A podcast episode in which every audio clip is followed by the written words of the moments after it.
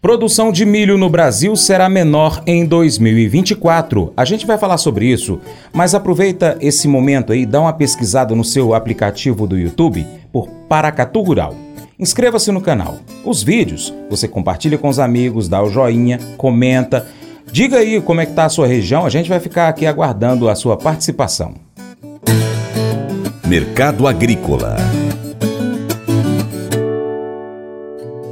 O momento é de colheita acelerada do milho no hemisfério norte.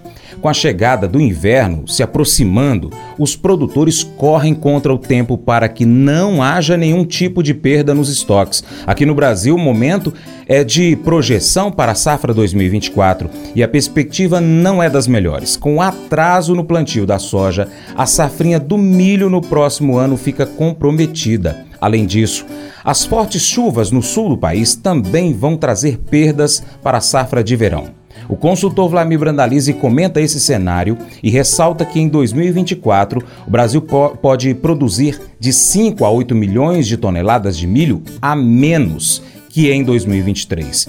Isso porque são esperadas 25 milhões de toneladas na safra de verão e menos de 100 milhões de toneladas na safrinha.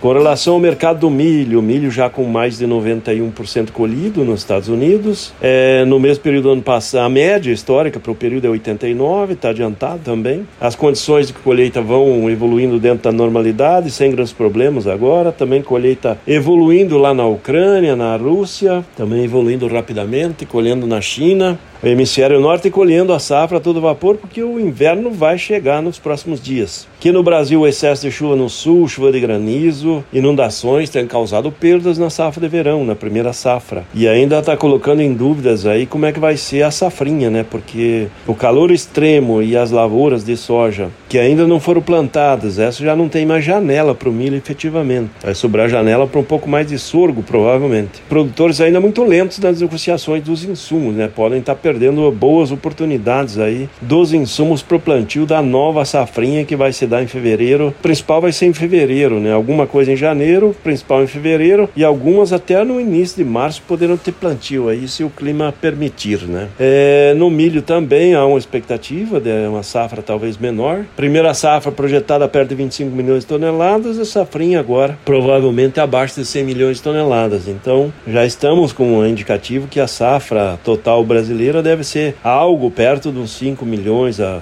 8, 10 milhões de toneladas a menos do que foi esse ano, em função da questão climática. Nessa semana também alguns negócios fluíram no meio da safra, da safra atual aí, os portos andaram pagando patamares aí de 61 a 64 reais, o pessoal aproveitou para negociar e alguns aproveitaram para fazer fechamentos futuros aí do milho, principalmente na B3, né, que andou trabalhando os meses mais longos lá do meio do ano que vem, é, em patamares patamares aí perto dos 75 reais, 74 por maio, ou seja, posições bastante interessantes e muita gente aproveitando para fazer fechamento e garantir a cotação futura lá para o milho do ano que vem. A indústria de ração segue no mercado para levar alguns volumes, não muitos, né? E todo mundo de olho nas exportações, né? Os embarques seguem a todo vapor, há indicativos que nós vamos fechar a semana já, barbas aí das 4 milhões e meio de toneladas, 4 milhões e 300 mil toneladas toneladas de, de, desde o começo de, de novembro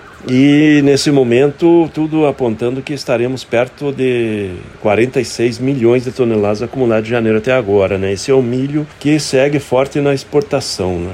Temos os dados aí que a ANEC está projetando aí para esse, esse mês de novembro, milho entre 8,2 e 8,44 milhões de toneladas no mês de novembro. Essa é a projeção da ANEC no milho, né? Como a ANEC também projeta a soja entre 4,8 e 5,4 milhões de toneladas e 2,4 milhões de toneladas de farelo, né? Bons volumes de exportação. Se a gente somar soja, farelo e óleo, e o soja, farelo e o milho, nós vamos ver aí que dá quase 16 16 milhões de toneladas, ou seja, os portos trabalhando a capacidade total aí de embarque, né, nesse mês de novembro também.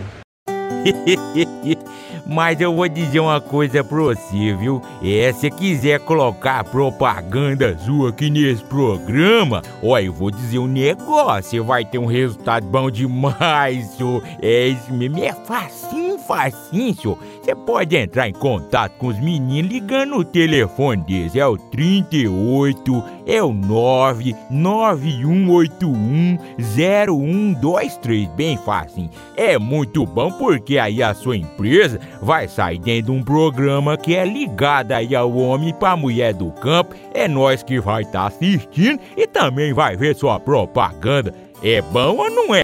A sabedoria é uma qualidade preciosa e uma mulher sábia edifica sua casa. Isso destaca a influência positiva que a sabedoria e a diligência podem ter em um lar.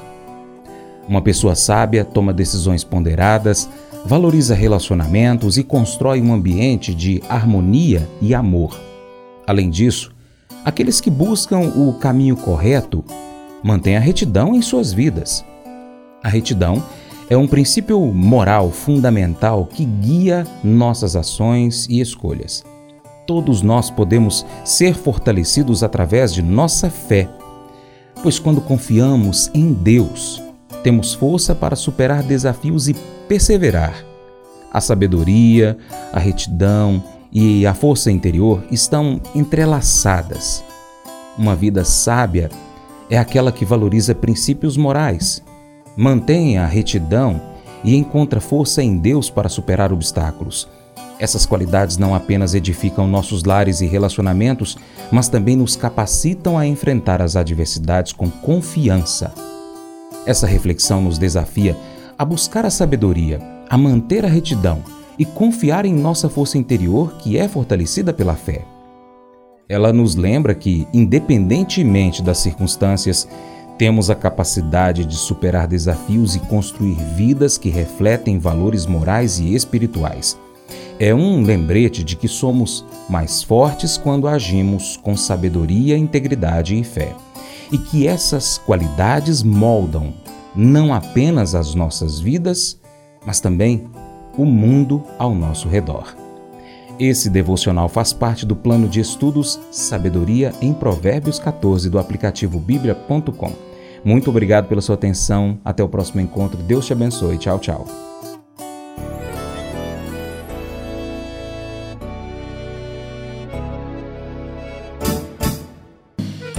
Acordo de manhã para prosear no mundo do campo, as notícias escutar. Vem com a gente em toda a região com o seu programa Paracatu Rural. Tem notícias, informação e o mais importante, sua participação. Programa Paracatu Rural. Programa Paracatu Rural.